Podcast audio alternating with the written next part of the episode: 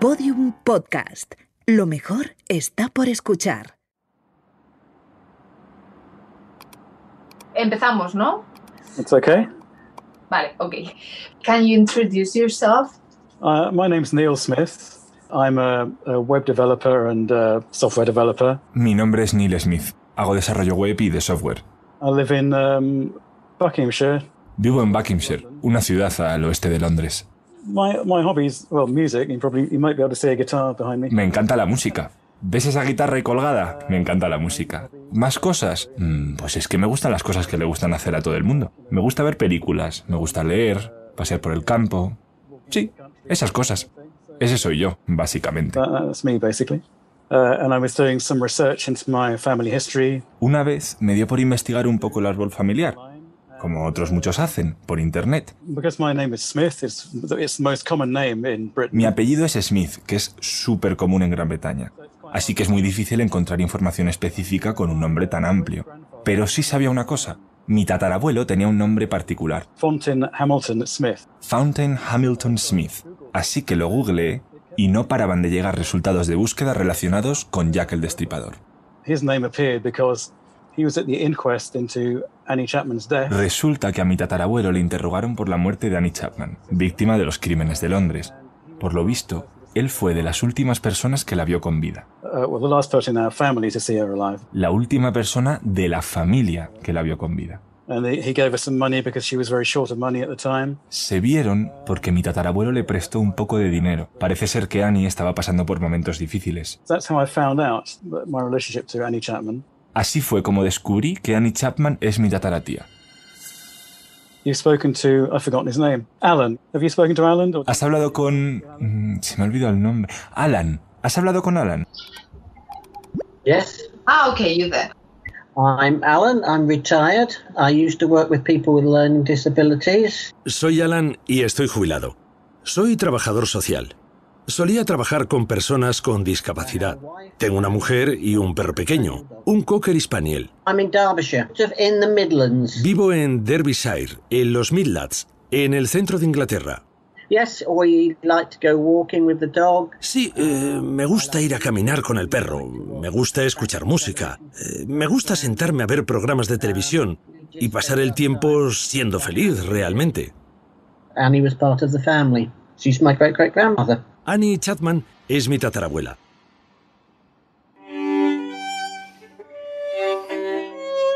Canónicas. Cinco vidas borradas por Jack el Destripador. Episodio 2.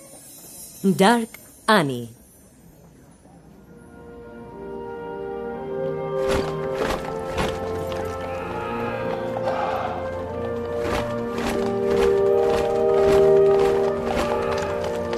Esta es la historia de Annie Chapman, una niña que creció rodeada de lujos. Su experiencia fue muy distinta a la del resto de familias trabajadoras de Londres. Ella vivía en ambientes como este.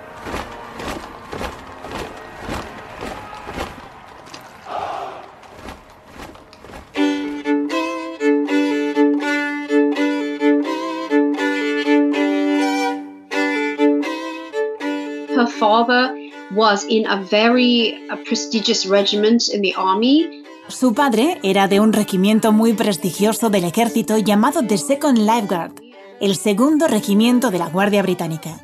Eran responsables de proteger a la familia real y a la reina. Tenían contacto con ellos, aunque no directo, pero les servía y les podía ver cuando se acercaban a las bases, cuando se celebraban ceremonias. And Annie Chapman would have been able to see, you know. Y Annie Chapman creció con todo eso, ya sabes, viendo a las princesas corretear en sus bicis, a la reina en su carruaje. The father was a trooper uh, for Queen Victoria. Su padre, al ser guarda de la reina Victoria, significaba que no podía tener una vida asentada. Por eso se mudaba de cuartel en cuartel, de barracón en barracón, y la familia se movía con él. Halley Rubenhold y Robert Hume documentan en sus libros que en 20 años Annie Chapman vivió hasta en 12 lugares distintos. Ella y su familia pasaron por algunos de los lugares más cotizados de la ciudad, Hyde Park, Regent's Park, Paddington, e incluso se llegaron a mudar a Windsor. Es que estamos hablando de uno de los lugares más ricos de Londres, y sigue siéndolo. Vivía rodeada de la gente más rica, privilegiada y poderosa de Inglaterra. Incluso podríamos decir que del mundo. Allí vivió como mujer de clase trabajadora, es cierto, pero había posibilidades de crecer, de avanzar.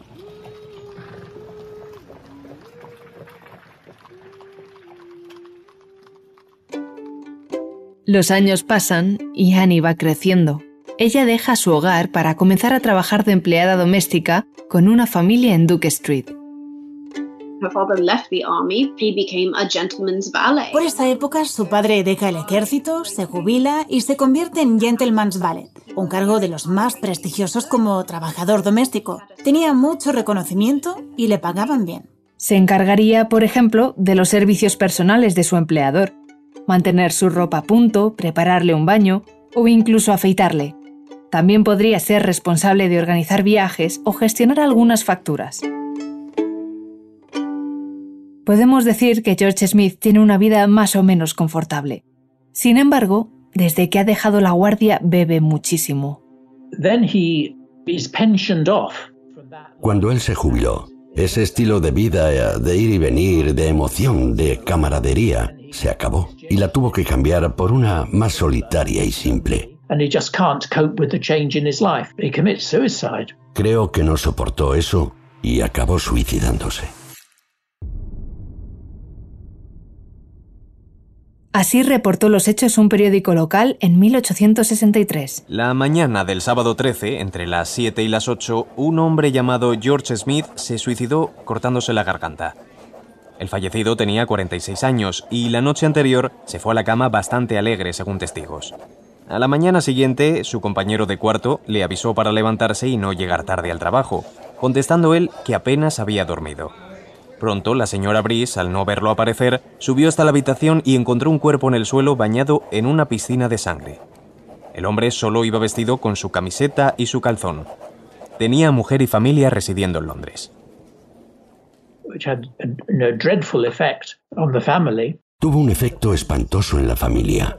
Algunos de los amigos de Annie dijeron a los periódicos que cuando su padre murió, nunca fue la misma persona. Para entonces, Annie tenía 22 años.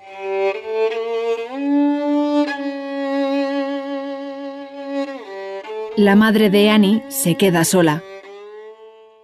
Por eso, cuando Annie conoce a un joven llamado John Chapman, tres años menor que ella, con su barba ligera, su pelo rizado y su frac, lo tiene claro.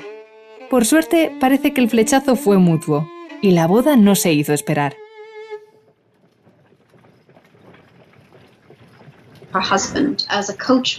El marido de Annie Chapman era cochero, un puesto de trabajo con mucho prestigio y servía a gente como, como de Downtown Abbey.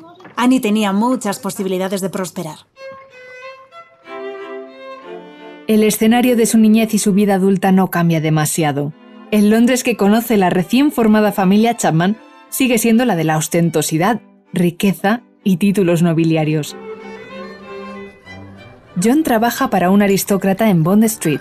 The thing was that her husband was in charge of his employer's drinks cabinet. Parte del trabajo de John Chapman era estar a cargo del minibar de sus jefes. Él tenía las llaves de esos armarios y cuando ella le visitaba, compartían alguna que otra botella de ron. Incluso puede que Annie robara alguna para más tarde beberla a escondidas. ¿Sería por eso quizá que John Chapman perdió su trabajo? aunque no tardó mucho en encontrar otro, esta vez en Windsor.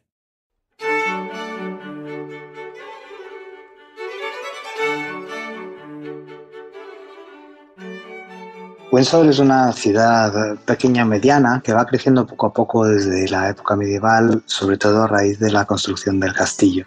Lo cuenta Eduardo Weiss, profesor de literatura inglesa en la Universidad Complutense de Madrid. ¿Quién vive entonces en esta ciudad? Especialmente en la segunda parte del siglo XIX, clases pudientes. Es una de las primeras ciudades, no quiero llamarla dormitorio, quiero llamarla de vacación. Dickens, por ejemplo, pasa varias estancias un poco de, salud, de cura de salud, de tranquilidad, recomendadas por su médico. cochero de, de la época. Trabajaría en turnos bastante draconianos y trabajaría simplemente est- estando en espera de, la- de las propias necesidades reales. Un trabajo servicial que permitió a la familia vivir sin apuros económicos. Por un momento, cuando vive en Windsor, Annie tiene una vida casi sin preocupaciones. Incluso tuvo una niñera que cuidaba a los hijos cuando ella trabajaba y pudo ser capaz de enviar a su hija a un colegio para mujeres jóvenes enfocada a enseñar modales sociales a las niñas de clase alta. Que Annie y John se esforzaban para mantener el estilo de vida que ese mundo exigía era más que evidente. Lo confirman tres fotografías familiares. Una foto de Annie y su marido y otras dos de sus hijas, Annie Georgina y Emily Ruth. Para conocer mejor el contexto de la foto, le pedimos a Isabel Ortega, que estuvo al frente de los fondos fotográficos de la Biblioteca Nacional de España durante más de 20 años, que le eche un vistazo. Pues parecen clase media, no tampoco clase baja, que han ido a un buen estudio, ¿eh? Pero sí, sí, van, van vestidos, pues eso, clase, clase media y están cuidando el vestido para hacerse la foto, eso seguro. Está muy colocadito el vestido, muy bien. She's wearing a very Ella lleva un vestido muy glamuroso, de la moda del momento, muy grande. Detalles como sus pendientes dorados, su broche en el cuello, un cinturón con una bonita hebilla. Sobre su regazo, algo que parece una Biblia o un álbum. Mira, esto del álbum ¿eh? se lo daba el fotógrafo. A lo mejor para que tuvieran las manos ocupadas, parece que no, pero si tú estás agarrando algo, siempre estás más pendiente de eso y no estás pendiente de que si te mueves o no te mueves. Ella yo la veo bastante relajadita, seria pero relajada.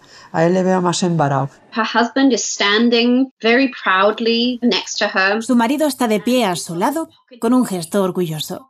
Lleva un reloj de bolsillo. Tiene sentido porque un chofer tiene que ser puntual. Mira, él está apoyado, ¿sabes? Te ponían en algún sitio para que te apoyara.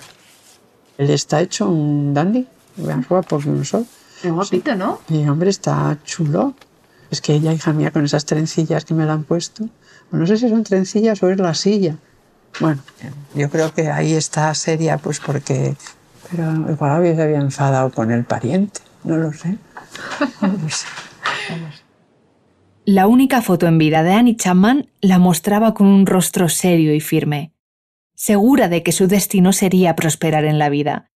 Pero en el momento en que se tomó el retrato, el año de su boda, todavía no se imaginaba los problemas que llegarían a casa.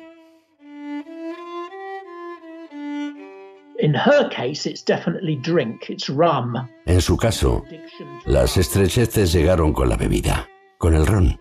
Su adicción al ron le causó estragos.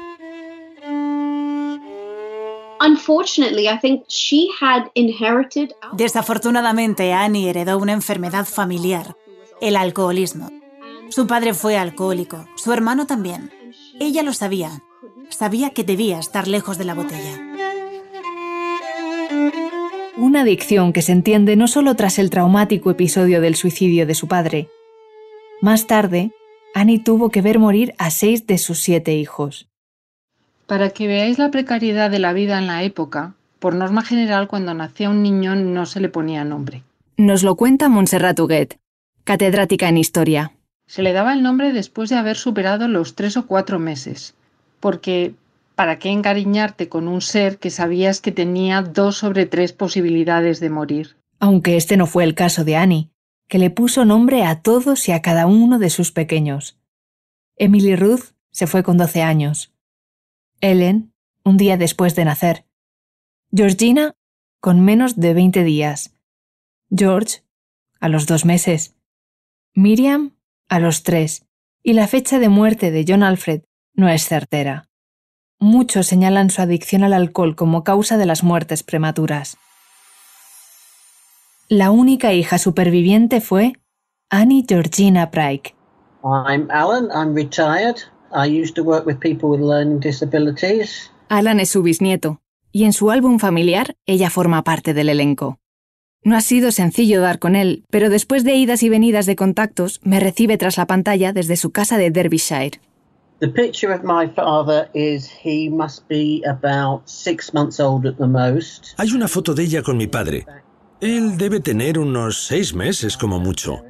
Annie Georgina está en el jardín de la casa de mis abuelos. Es como una estatua. Tiene una mirada penetrante.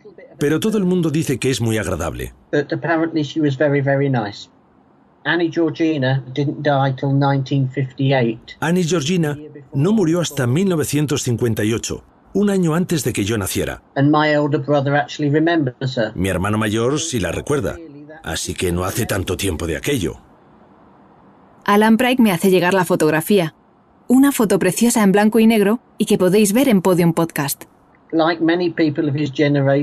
Como cualquier persona de su generación, Annie Georgina era una persona muy reservada y callada. talkative after a glass of whiskey or two. Eso sí, después de un vaso o dos de whisky, se lanzaba a hablar. Pero volvamos con Annie. Los problemas con la bebida parecían no desvanecerse nunca, aunque el de ella no era un problema aislado. El alcoholismo probablemente es una de las, de las grandes lacras que hay. Una de las preocupaciones públicas que había en la época está el alcoholismo junto con la extensión del crimen. Se bebía también más cerveza que agua, es decir, el agua se se hacía para cocinar. Incluso había cervezas para niños de 6 años que eran bastante más ligeritas. Bueno, de lo, lo que ha quedado, ir a un, a un pub inglés y veréis que no os ofrecen los tres botellines. Ah, Pero bueno, era una forma de beber en la que no tenías que beber agua que a lo mejor no era sanitized. El agua tenía un- unos niveles de potabilidad muy bajos. Her husband paid for her to go into A Annie Chapman, su marido llegó incluso a pagarle la estancia en uno de los primeros centros de rehabilitación para mujeres, donde pasó un año. El tratamiento fue un éxito. La gente no aspira a rehabilitarse. No hay un conocimiento de la dependencia, como sí se tiene hoy en día. La rehabilitación no tiene nada que ver con la atención médica. Es un problema de tipo moral, tal y como se enfoca en esa época. El alcohol es un vicio que afecta a las clases bajas y cuanto más baja, más te afecta este vicio.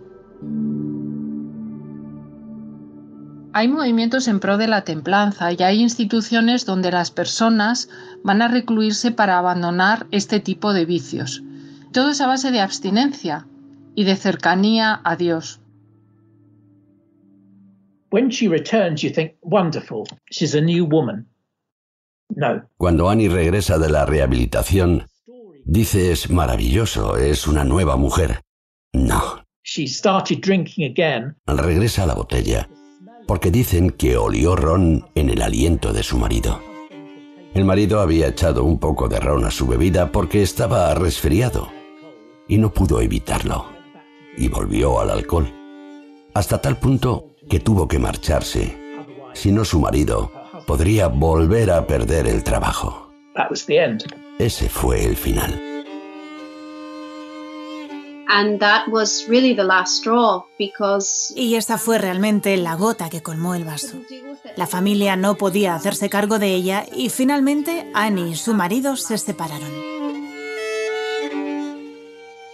Lo hacen de mutuo acuerdo y con tremenda tristeza en 1884. Where do you go? If you're going to London, ¿Y a dónde vas? Si regresas a Londres, el mejor lugar para probar suerte es el East End. Allí podrías encontrar algún trabajo esporádico. Annie lost everything. Annie lo pierde todo. Cada vez que leo algo sobre Annie Chapman, se me encoge el corazón. Porque cuanto más alto subes, más duele la caída. Y Annie tuvo una buena época durante una buena temporada, pero es que su caída además fue muy grave. O sea, sus últimos meses fueron horribles. Lo cuenta Iván Figueiras, autor de Jack el Destripador, caso abierto. Annie Chapman regresa a la ciudad que durante muchos años fue su hogar. Sin embargo, aquella parte de Londres llena de lujos estaba lejos de volver a ser de ella. Annie no tuvo más remedio que conocer el duro y sombrío este de la ciudad, el East End. En aquella época, a Annie la empezaron a llamar Dark Annie, Oscura Annie. Muchos se preguntan por qué Oscura Annie. Y es tan simple de explicar como que tenía el cabello negro. Aunque no son pocos los que han utilizado este apodo como metáfora perfecta para explicar cómo este cambio de vida y su continua adicción al alcohol la hizo ensombrecer. Fue un cambio bestial, de tener cama y comida a mano a estar luchando por ella todos los días. No sabía cómo conseguir dinero. La escritora Rebecca Frost también nos habla de Annie Chapman en su libro The Reaper's Victims in Print. she doesn't have any skills. No tenía ninguna habilidad, porque nunca había trabajado. Así que no se plantea trabajar durante todo el día en una fábrica. And she's just plunged onto the street where she has to figure out how is this going to work? What can I do? Luchaba todos los días por salir adelante. Se preguntaba, ¿qué voy a hacer para mantenerme viva? Annie became estranged from her family. Annie se convirtió en una extraña para su familia. Estaba avergonzada. Le importaba mucho lo que la gente pensase de ella. Sin duda, la sociedad le hizo sentirse mala madre, mala esposa, mala hija, que no era obediente, que no estaba haciendo lo que una mujer se supone que debía hacer. Falló. Failed. And so Annie was offered help by her sisters. Incluso recibió ayuda de sus hermanas, pero ella lo rechazó por pura vergüenza. She does try to go back to Windsor to see her husband. Intenta regresar a Windsor a ver a su marido. De hecho, regresa una vez. And then when he becomes ill, Pero él comienza a enfermar. Y Annie no se vio con fuerza de volver a ir hasta allí. Por supuesto, se sentía tremendamente culpable. Y aunque no lo volvió a ver nunca desde aquella visita, John Chapman se preocupó por Annie, pasándole manutención hasta el día de su muerte. and she had a couple long-term men living with her in the East End. Después de su matrimonio tuvo una relación larga con un hombre con el que vivía en el East End. Yo creo que no quería estar sola, que quería que alguien estuviera ahí para ella. Pero cuando deja de recibir la paga, la abandona. Uh, Annie pasaba sus semanas haciendo prendas de crochet y vendía utensilios durante los fines de semana. Hizo todo lo que pudo para no acabar en la prostitución, porque para la sociedad era lo peor que una mujer podía hacer. she really tried. Y lo intentó hasta el final de sus días, aún estando muy enferma. O sea, ella mm, una semana o dos antes de ser asesinada todavía mm, pasó una semana en la enfermería sin tener muy claro lo que le ocurría, pero lo pasaba fatal. Probablemente tuviese a la vez, ¿eh? al mismo tiempo, fíjate, tuberculosis, que era uno de los de las peores cosas que te podían ocurrir en el siglo XIX. Es la que llaman muerte romántica, es la muerte blanca. Uno va perdiendo sangre, se va quedando sin color en las mejillas. Tenía tuberculosis y encima sífilis, que es lo peor que te puede ocurrir desde el inicio de los tiempos. Porque la sífilis es terrible, o sea, es una enfermedad que te destroza por dentro, te come, te desintegra y encima te hace sufrir. No te puedes imaginar cómo. Pues probablemente Annie tuviera las dos cosas y ni siquiera lo sabía. Dos o tres días antes de que, muriese, una amiga se la encontró por la calle, mmm, prácticamente tirada en el, suelo, completamente hecha polvo, de lo enferma que se encontraba, no podía ni moverse. Y, y le preguntó, digo, Ani, ¿qué, ¿qué, te ocurre? ¿Cómo, ¿Por qué estás así? Y me dice, jo, pues porque me encuentro muy mal, no, no puedo hacer nada. Vuelve su amiga un rato más tarde y se la encuentra en el mismo sitio sin haber podido moverse.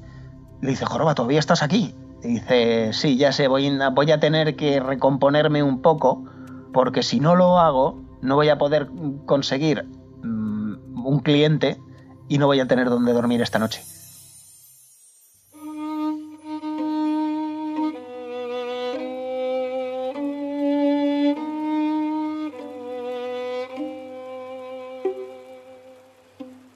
La noche del 8 de septiembre de 1888, Dark Annie decidió gastar sus últimos peniques en bebida y no en una cama.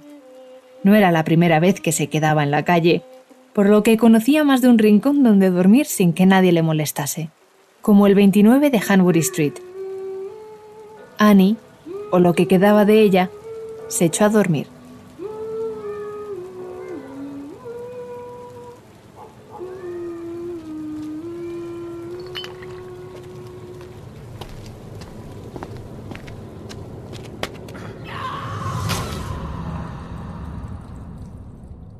Cuando apareció asesinada. Los periódicos corrieron a documentar sus últimos días. Me dijo que pasaría dos días sin trabajar, que tenía que descansar, que no tenía nada para comer o para beber. Así que le di dos peniques y le dije que no se los gastara en ron. Esa noche estaba en la cocina del hostal bebiendo de lo peorcito, pero me quedé con ella a tomar una pinta. Serían las doce y diez de la noche. Más tarde sacó un frasco de pastillas para el dolor que tenía, se le rompió y las pastillas acabaron por el suelo. Se agachó a recogerlas una por una. Después se fue. Pensé que se habría ido a la cama, pero no. Vino a mi oficina a la 1 y 35 de la mañana, borracha. Le pedí el dinero de la estancia y me dijo, no lo tengo, estoy débil, enferma y he estado en la enfermería. Le dije que si podía encontrar dinero para cerveza, lo podía hacer para una cama. Y se fue diciendo, volveré pronto. No lo hizo. Esa fue su última noche. En la madrugada, su cuerpo fue hallado mutilado en Hanbury Street. In that picture, when her, with her husband, she's really pretty, she's really posing there. Annie Chapman. Ella era presumida. En esa foto con su marido la vemos posar orgullosa. Y tenía muchas oportunidades. You just think, just stay if only she could have uh, come back from rehab. Pienso en qué hubiera ocurrido si no hubiera vuelto a beber, si hubiera vuelto a rehabilitación, si no se hubiera ido de Windsor. Me entristece mucho hablar de ella. No pudo ser la misma persona cuando las cosas se torcieron. Annie Chapman, when she got married to her husband, who was a coachman. Annie Chapman, que se casó con el chofer de un lord, podría haber vivido bien. Había oportunidades para ella y para sus hijas. Pero lo perdió todo porque era alcohólica. Es impresionante lo frágil que era la vida en aquel momento cuando aparecían circunstancias difíciles. Creo que Annie era una pobre alma atormentada. Su padre se suicidó, vio hijos morir. Pero dicho esto, también creo que fue amada y querida. I don't think he knew that Annie Georgina was Annie's daughter at that No creo que Annie Georgina, su hija, supiera que su madre fue asesinada por Jack el Destripador, porque fue criada por sus tías. I give my voice to my great great grandmother. Yo hablo por mi tatarabuela, y si estuviera estos días por aquí y no fueran tiempos de COVID, le daría un fuerte abrazo. Es mi tatarabuela. Alan Pryke y Neil Smith no siempre supieron que Annie formaba parte de su familia. That Annie Chapman was your relative. Les pregunto qué pensaban de las víctimas del crimen de Whitechapel antes de descubrirlo. That's how I found out that, um, that, that my relationship to Annie Chapman. Antes de descubrir que Annie era de mi familia, sabía lo mismo que todos, que Jack el Destripador había matado prostitutas y que todos estábamos maravillados con el personaje. I didn't really give much thought to the, the victims and their, their lives. Jamás pensé en las víctimas y en sus vidas, quizá porque la historia fue contada siempre de la misma manera.